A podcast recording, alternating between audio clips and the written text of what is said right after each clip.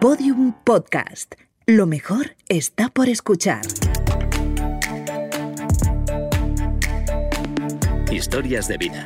Un podcast del Observatorio Vodafone de la empresa para autónomos y pequeñas empresas. Con Macarena Berlín.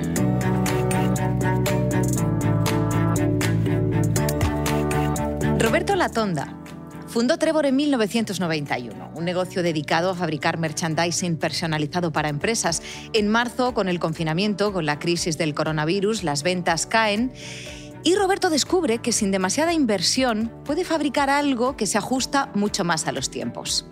Enseguida hablamos con él, es uno de los muchos autónomos y pequeños empresarios que vamos a conocer, que estamos conociendo en este podcast creado por el Observatorio Vodafone de la empresa para inspiraros, para daros ideas, para reflexionar juntos en estos tiempos adversos que estamos viviendo.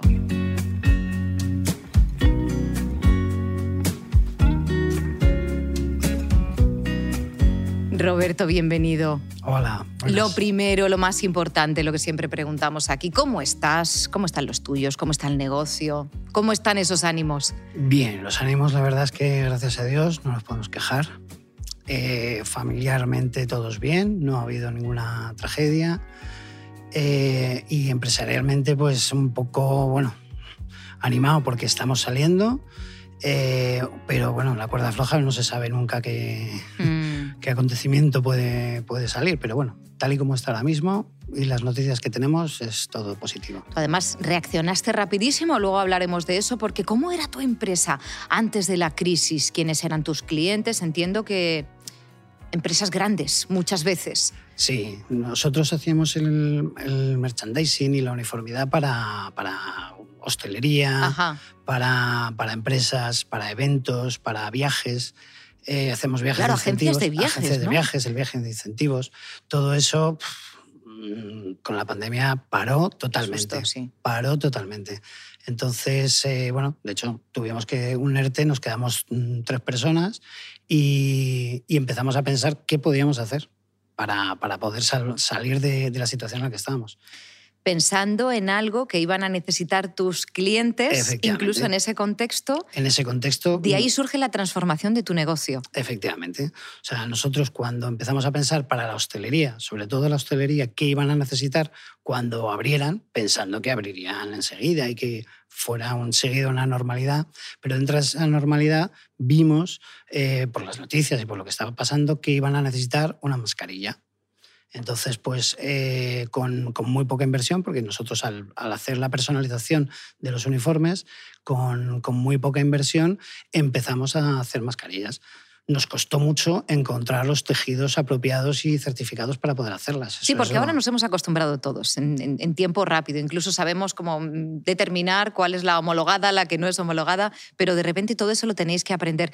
Hablabas de la inversión, eh, no supone una inversión fuerte porque tenéis la maquinaria, por ejemplo. Efectivamente, sí, sí, sí. O sea, la maquinaria no hemos tenido que hacer ninguna inversión porque la teníamos ya. Era la que utilizábamos para, para hacer las camisetas, eh, gorras, eh, polos. Entonces simplemente ha sido la, transformación en vez de en una, en una pieza muy grande, hacerla en una más pequeña. Claro, los materiales, los diseños. Los materiales, claro. Mm. Roberto, ¿qué te está enseñando la crisis? Además de a sobrevivir. A, sobrevivir. y bueno, a ver, mm, enseñarme es eh, a qué tienes que cambiar tienes que cambiar y la forma, porque nosotros ahora mucha gente, eh, muchos de los que estábamos, bueno, muchos tampoco, pero vamos, algunos de los trabajadores están teletrabajando.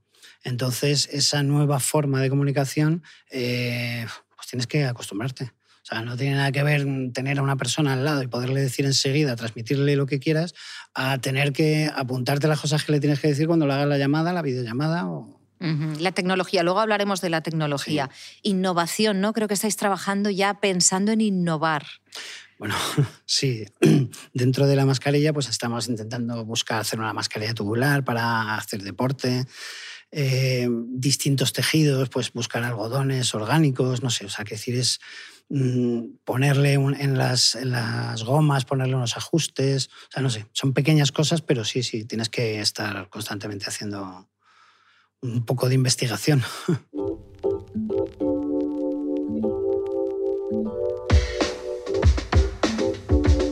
La situación de Roberto es idéntica a la de miles de autónomos y pequeñas empresas que han tenido que reorientar sus negocios con la pandemia. Le hemos pedido a uno de nuestros motivadores, al doctor Mario Alonso Puig, que nos hable de las señales que tenemos que leer. ¿Cuándo es el momento de reinventar nuestro negocio? Cuando nos encontramos en entornos inciertos, volátiles y complejos y nos estamos replanteando reorientar nuestro negocio, lo primero que tenemos que entender es que vamos a necesitar tomar una serie de decisiones con poca información. A todos nos gusta tener un montón de información a la hora de tomar decisiones, pero en un mundo tan cambiante y tan incierto, qué difícil es encontrar toda la información que necesitamos para tomar esas decisiones desde esa eh, sensación de absoluta certeza de que no nos vamos a equivocar. Entonces, lo primero que tenemos es que asumir un nivel de riesgo superior a ese nivel al que probablemente estábamos acostumbrados. En segundo lugar, hemos de ser capaces de leer bien el entorno. Leer bien el entorno quiere decir estar plenamente presente a lo que sucede. Muchas veces eh, nuestras ideas, nuestras empresas, los proyectos que nos han llevado donde estamos hoy, eh, proyectos que han sido exitosos, no necesariamente van a ser los que nos van a garantizar el éxito en el mañana. Tenemos que saber leer los cambios de tendencias. Tenemos que interesarnos por lo que está sucediendo en el mundo. En tercer lugar, hay que encontrar eso que me gusta llamar la insatisfacción inspiradora. Una persona solo cambia de verdad, solo se atreve a avanzar con verdadera determinación en un mundo incierto cuando se da cuenta de que ese cambio es importante y es urgente. Ha de ser importante y urgente. Uno de los dos factores es insuficiente si no se combina con el otro porque habrá momentos en los que tendremos que tomar la difícil decisión de dejar atrás un negocio que nos ha dado un gran éxito, que nos ha abierto muchas puertas para que puedan nacer algo nuevo. Roberto, de, todo lo que acabamos de escuchar, de todo lo que ha dicho María Alonso Puig, yo creo que lo de leer bien el entorno, ahí te, te podríamos poner un 10.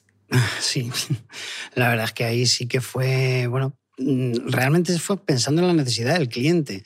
Ves lo que hay y, es que tienes que hacer algo porque eh, sabes, te estás dando cuenta que el tema de eventos está totalmente parado. No va a haber no va a haber clientela de eventos. Entonces, ¿qué les puedes ofrecer a tus clientes que sí que van a poder abrir y poder reactivarse antes? Es las mascarillas. Era, era bueno, sí, una lectura correcta del entorno, efectivamente. Muchísimas gracias a Mario Alonso Puig, también a, Marta Romo, a Pilar Jericó y a Alex Rovira. Es un lujo tener a estos motivadores porque son expertos en gestión emocional, en creatividad, en neurociencia, en liderazgo. Son las voces más autorizadas del país, pero es que además son pequeños empresarios, así que saben muy bien de lo que hablan y esto resulta muy inspirador, cuanto menos. Muchas veces reorientar un negocio no consiste en cambiar el producto, como fue tu caso, Roberto, sino en modificar la forma de interactuar con el cliente. Esa fue la clave para una empresa que te voy a mostrar, eh, Mil Una Maquetas, que fundó un emprendedor francés, eh, Nicolas Bovillier.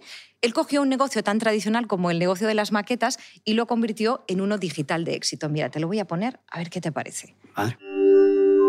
El mercado del modelismo es un nicho muy singular, porque normalmente los clientes conocen los productos mejor que nosotros.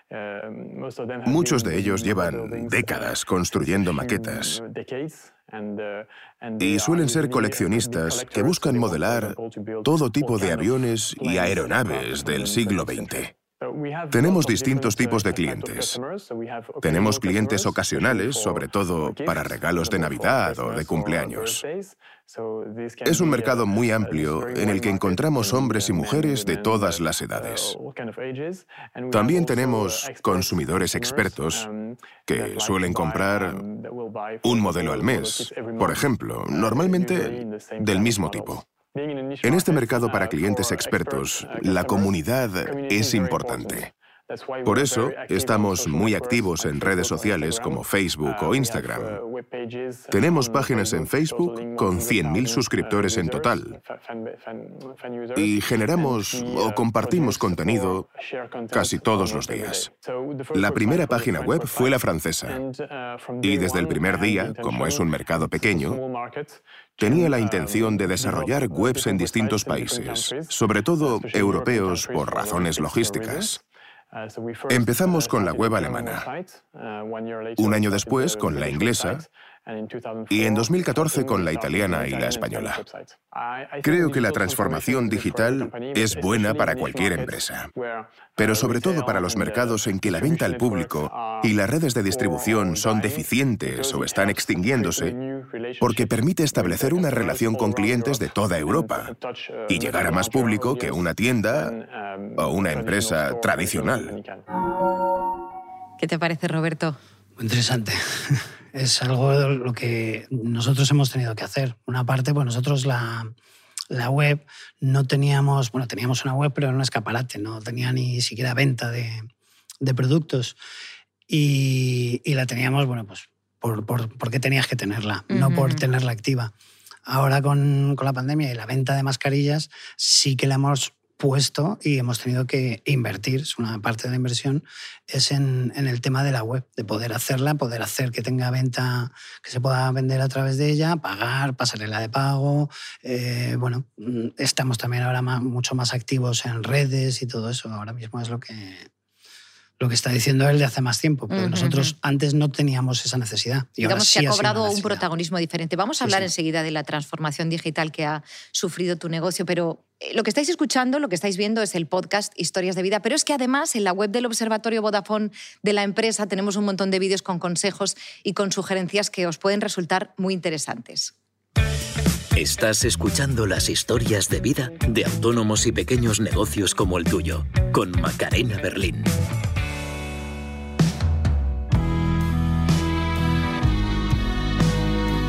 Roberto, ahora sí, ahora entramos de lleno ya en la tecnología. ¿Qué papel juega la tecnología en tu negocio? ¿Cómo es la interacción con los clientes? Dices que, bueno, antes era algo que tenías que tener una página web, unas redes sociales activas, pero ahora es otra cosa, son casi protagonistas, ¿no? Sí, sí, ahora en el tema de mascarillas, eh, desde luego todo se está haciendo a través de, Internet.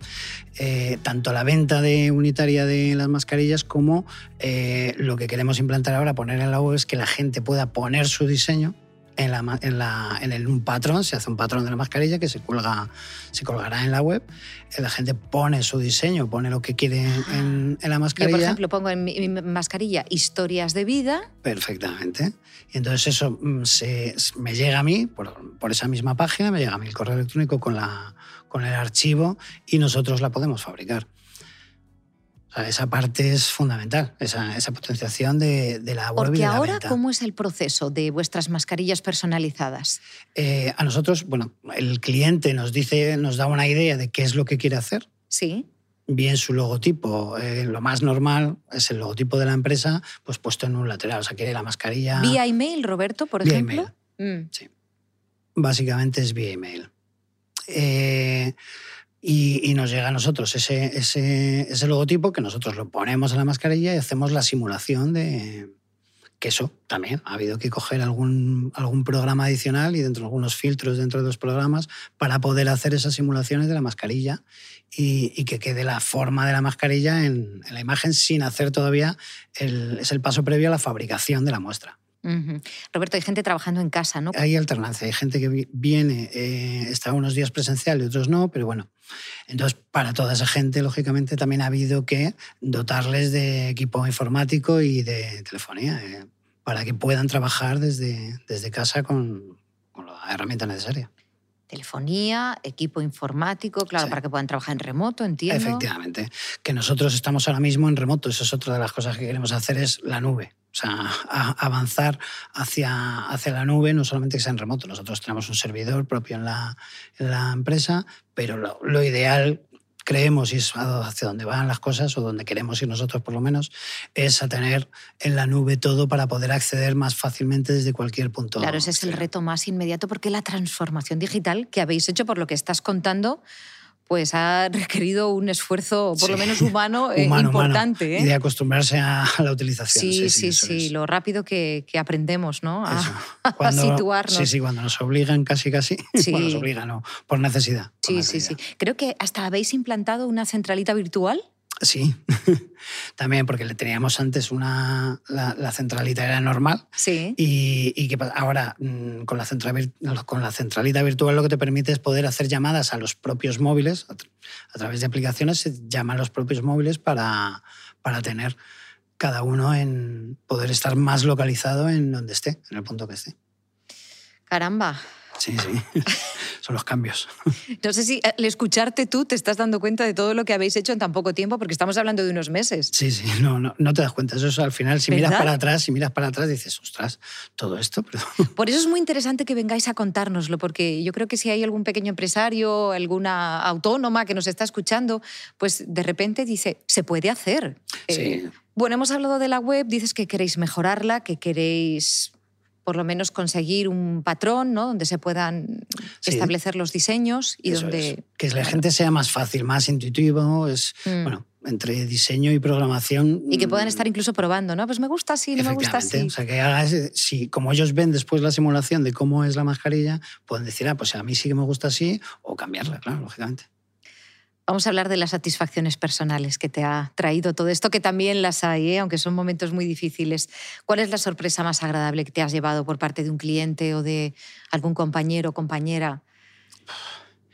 No sé, o sea, en sorpresas al final, como decías, dar la vuelta, mirar, echar la vista atrás, al final yo tengo muchísimos clientes que repiten. Y esa repetición, ese, ese eh, fidelismo, fidelización que tienen los clientes es no deja de ser una sorpresa cada día. O sea, que decir, nosotros cuando hacemos el trabajo, ese cliente que te vuelve a comprar y pasado mucho tiempo, o sea, no ya en este, en este periodo de pandemia, sino que de años y años han estado comprándote y, y, han parado porque han cambiado de empresa y te vuelven a venir, o sea, es, eso es una sorpresa constante. y la parte menos bonita, ¿qué errores crees que habéis cometido? Eh, te lo preguntamos para que alguien que esté escuchando, que esté viendo el podcast, no lo cometa. Hombre, errores muchas veces es eh, querer hacer demasiado. Intentar abarcar. Intentar abarcar. Intentas abarcar demasiadas cosas y, y además, o sea, tú solo, ¿no? Porque llega un momento en que, dices, ay, pues voy a eh, intentar hacer a este cliente, este cliente. Este-". No, no, tienes que tienes que parar porque cometes errores. O sea, quieres llegar y no puedes. Y al final, el, un trabajo que no lo has podido entregar mm, se cae. Es como una ficha de dominó. Cae la primera y además el cliente ese ya no te va a volver a pedir. Si tiene un amigo te va a decir que has fallado. Entonces no quieras, o sea, no quieras coger todos los trabajos ese cliente se cae y cómo pesa ese cliente luego cuando te vas a casa, ¿qué parte que te lo llevas en la espalda? Sí, sí, sí, y lo que te digo es que no es que sea solo ese, o sea, que se quede solo ahí, ¿no? O que se quede solo en ese trabajo, porque hay clientes que te van dando distintos trabajos. Vale, un consejo interesante que, que, apuntamos, intentar no abarcar demasiado, porque ¿cuál es tu voz autorizada? Esa persona a la que siempre le preguntas cuando tienes una duda, cuando, tienes, cuando necesitas un consejo. A ver, yo pregunto a mucha gente. Yo pregunto a mucha gente, ¿no? A uno solo no. Mm, tienes que consultar mucho. Luego otra cosa es que al final tienes que tomar tú la decisión, pero consultar, oye, ¿qué harías? ¿Y qué harías? ¿Y qué harías? Le pregunto a todo el mundo que esté más o menos implicado en la decisión que tengas que tomar y a la que no, para ver si te abre otro punto de vista, ¿no? Pero, pero que intentar empaparte de toda la información que, que tengas alrededor, que las decisiones pueden ser muy importantes. ¿Y cómo mantienes la motivación, la tuya propia y la de tu equipo en estos momentos? a mí siempre es el entusiasmo. entusiasmo en lo que haces o ilusión en lo que haces. O sea, cada trabajo es distinto y, y, entonces tú le tienes que poner cariño, ilusión y entusiasmo en hacer ese trabajo. Entonces eso además lo transmites a tus propios trabajadores que, con el paso del tiempo lo van a hacer y lo están haciendo igual que lo demuestras tú. Y, eso es lo que hace que los clientes salgan, vamos, encantados. la gente de Trevor sale encantada, de verdad. El trabajo que alimenta la ilusión.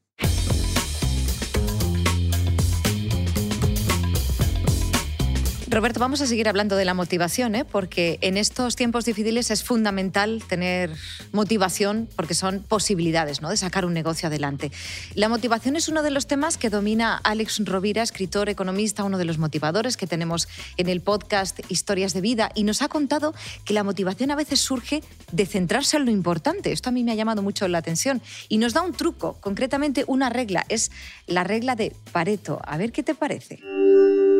¿Cómo puedo motivarme cuando objetivamente la situación es, grave, es desafiante? ¿Cómo lo puedo hacer? Hay un, un consejo práctico es aplicar la regla de Pareto. Pareto era un ingeniero italiano muy lúcido que descubrió la famosa regla 80-20. El 20% de las causas genera el 80% de los efectos. El 20% de los clientes que tenemos, llámale 20, llámale 15, llámale 25, la minoría genera la mayoría de nuestros ingresos. Normalmente esta ley funciona en todo. Por lo tanto, en entornos difíciles, concentrémonos en aquello pequeño pero que aporta mucho valor. Concentrémonos en aquellas circunstancias que podemos modelar que generarán un gran impacto, ya sea en vender aquellos productos que pueden tener más salida, ya sea en atender mejor a aquellos clientes que nos dan menos problemas y más resultados. En este sentido, otra recomendación práctica, aparte de aplicar esta regla 80-20, es ¿qué debo dejar de hacer ¿Qué es aquello que ya no tengo que hacer porque no me aporta valor? ¿Qué es aquello que debo seguir haciendo porque es imperativo no dejarlo, porque, porque forma parte de mi actividad cotidiana para poderme mantener y para poder subsistir? Pero sobre todo la pregunta más importante, ¿qué debo comenzar a hacer para reforzar ese 20% que en lugar de generarme el 80% del valor me genere el 90 o el 100% del valor? Por lo tanto, la motivación es fraccionar objetivos grandes en pequeños objetivos, concentrarnos en esas pequeñas cosas que aportan valor y tener muy claro que hay cosas que es bueno dejar de hacer porque nos quitan tiempo y recursos, mantener haciendo porque evidentemente no hay otra opción, pero sobre todo, ¿qué podemos comenzar a hacer para reforzar lo anterior? La regla de Pareto. ¿Habíais oído hablar alguna vez de esto? No, no lo sabía. Lo de 80-20 sí me suena. Sí. Qué interesante. Fraccionar objetivos grandes en pequeños. Claro, en principio dices, a ver, tiene todo el sentido. Nunca lo había pensado, pero. No, no, sí, sí. La verdad es que eh, a ver, yo lo que, no, lo que no puedes es dejar de, eh, eh, eh, de lado al pequeño. O sea, tú tienes que tratar a todo el mundo por igual. Otra cosa es efectivamente el tiempo que le dediques. Tú a un cliente que, es grande, que es habitual, que es continuo, le tienes que dedicar el tiempo que, que, requiere, más tiempo. Pero mm, no dejar al pequeño. O sea, ah, no por pequeño que sea, es lo mismo que también eh, los proveedores son igual de importantes los proveedores que los clientes. O sea, un proveedor va contigo de la mano. Entonces, le tienes que tener igual de contento, igual de ilusionado y motivado. O sea, lo que hablábamos antes. Y a, los clientes lo mismo. O sea, ese grande que te está eh, haciendo toda la facturación, ese 80, ese 20 que te hace el 80, sí. Eh, le tienes que, que dedicar mucho tiempo. Pero a ese 80 también le tienes que dedicar. O sea, tienes que, prestarle también atención. Todos los clientes son importantes. Todos, todos. Muchísimas gracias a Alex Rovira, a Marta Romo, a Mario Alonso Puch y a Pilar Jericó, nuestros cuatro motivadores. Muchas gracias por sus consejos, por su inspiración, pero también por su experiencia, porque como son pequeños empresarios, pues es cierto que nos, bueno, nos, inspiran y nos ayudan mucho a avanzar. Roberto, tú vendes a través de Internet, lo asumes como algo necesario, pero seguro que hay otros autónomos o pequeños empresarios a los que hacer negocios online, pues de momento les parece muy grande, les asusta. Quiero que escuches a Rodrigo Miranda, es director de la Escuela de Negocios Digitales ISDI. Nos quitó algunos de esos miedos que teníamos sobre vender en Internet en este vídeo de la web del Observatorio Vodafone de la empresa que te voy a poner. La gente piensa que Internet es difícil, que es complejo, porque lo desconocen. Según van entrando y van viendo que pueden ir haciendo cosas razonablemente fácil y rápido, se dan cuenta que puede suponer eh, pues una vía alternativa de su negocio convencional o, de su dedicación actual. Por lo cual, para mí es una gran vía de autoempleo y de generación de oportunidades.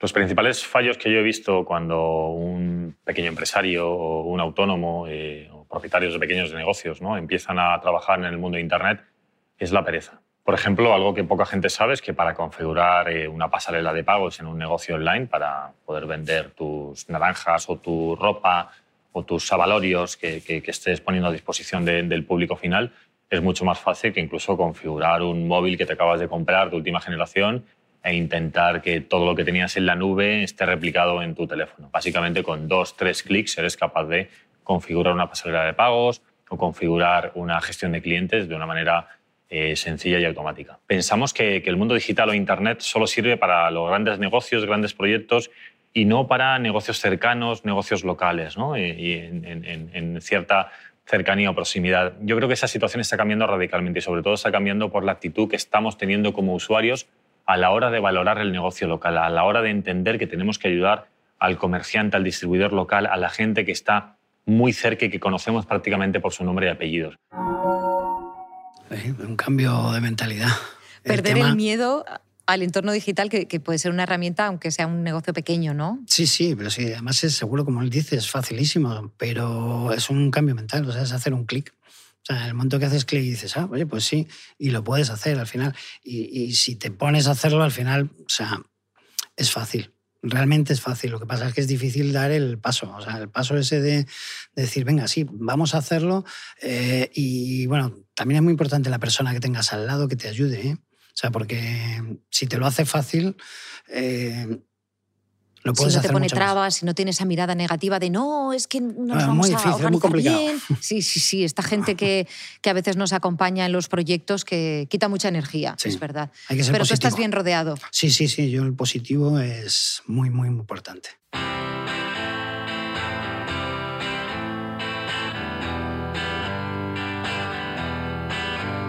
Roberto, te voy a pedir una palabra positiva que te venga a la mente cuando pienses en esta crisis sanitario-económica que estamos, que estamos pasando.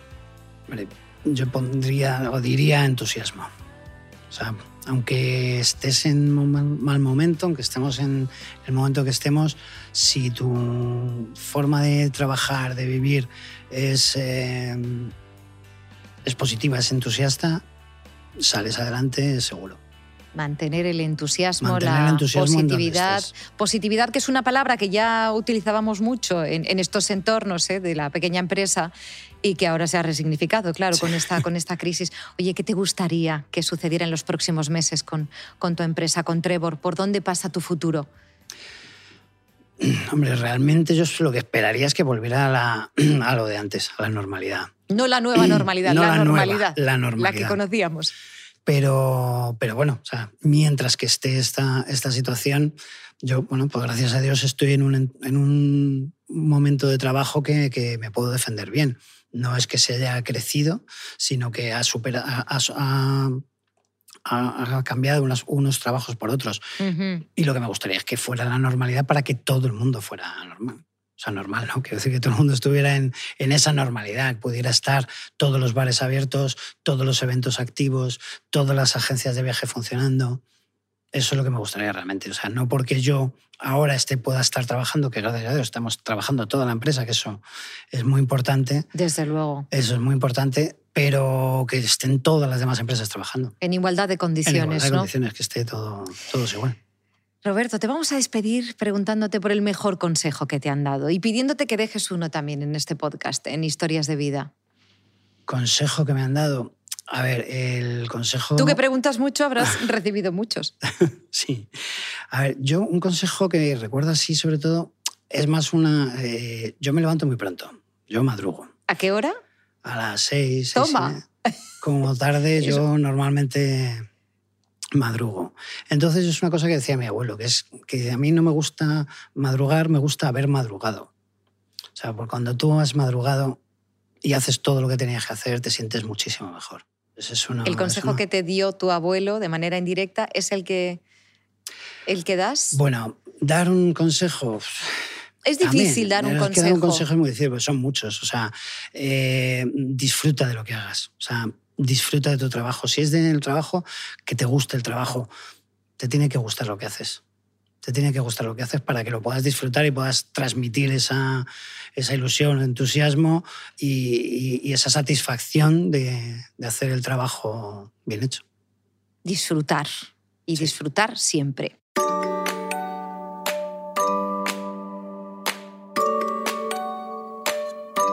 La historia de Trevor es una prueba de que muchas veces la reinvención es la única forma de supervivencia para una empresa. Roberto, muchísimas gracias Nada, muchas por gracias habernosla contado. Voy a ver si aplico lo de madrugar. Sí. La frase es muy bonita, muy sonora. A ver si consigo aplicarlo. Puede, gracias, muchísima suerte. Gracias a vosotros. Y a vosotros, pequeños empresarios, autónomos, muchísimas gracias como siempre por seguirnos. Hay más episodios de este podcast en la web del Observatorio con ideas útiles, inspiradoras para que bueno, avancéis en esta etapa de dificultades laborales. En la web del Observatorio, observatoriovodafone.com. Hasta pronto. Adiós. El Observatorio Vodafone de la empresa. Ayudamos a los autónomos y a las pequeñas empresas en sus retos digitales.